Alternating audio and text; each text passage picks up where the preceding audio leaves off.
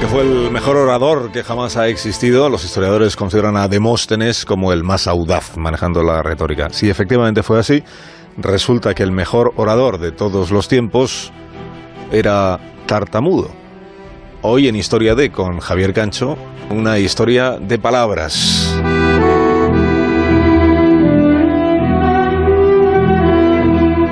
Había 6.000 personas delante de él aquel día. Y aquel día dijo que cuando una batalla está perdida, solo los que han huido pueden combatir en la siguiente. Dicen los filósofos que la democracia no es una estructura de piedra, es una estructura de palabras.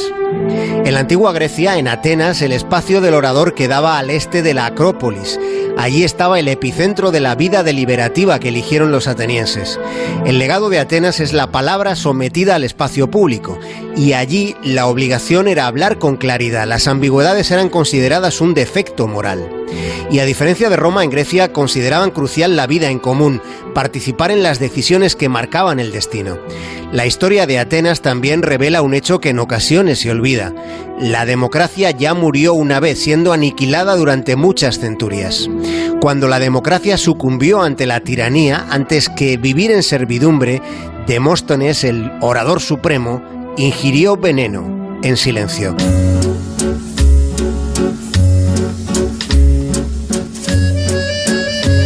Demóstenes, el tartamudo, hablaba con mucha más elocuencia que fluidez, pero hablaba también con tanta coherencia, con tanto sentido, que importaba mucho más lo que decía que cómo lo expresaba.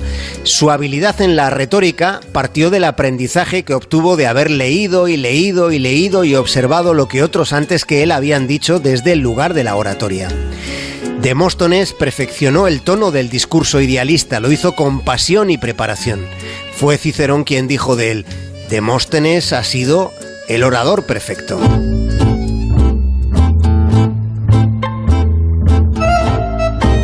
El orador perfecto siendo tartamudo.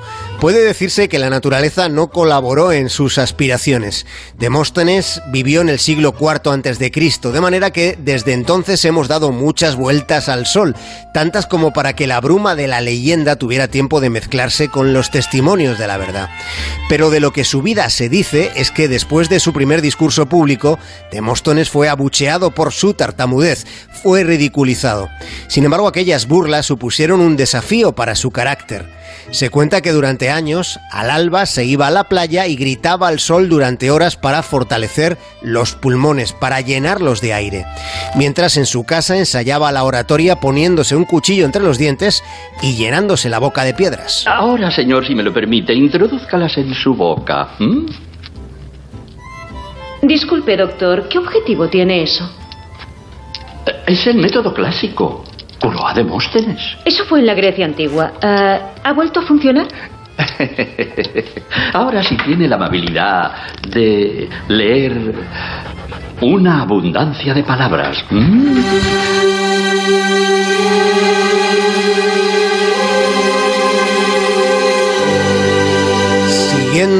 Método clásico, ¿quién llegaría a ser el rey Jorge VI del Reino Unido, el último emperador de la India? Siguiendo el método clásico, se metía en la boca bolas de cristal esterilizado para sobreponerse a la tartamudez.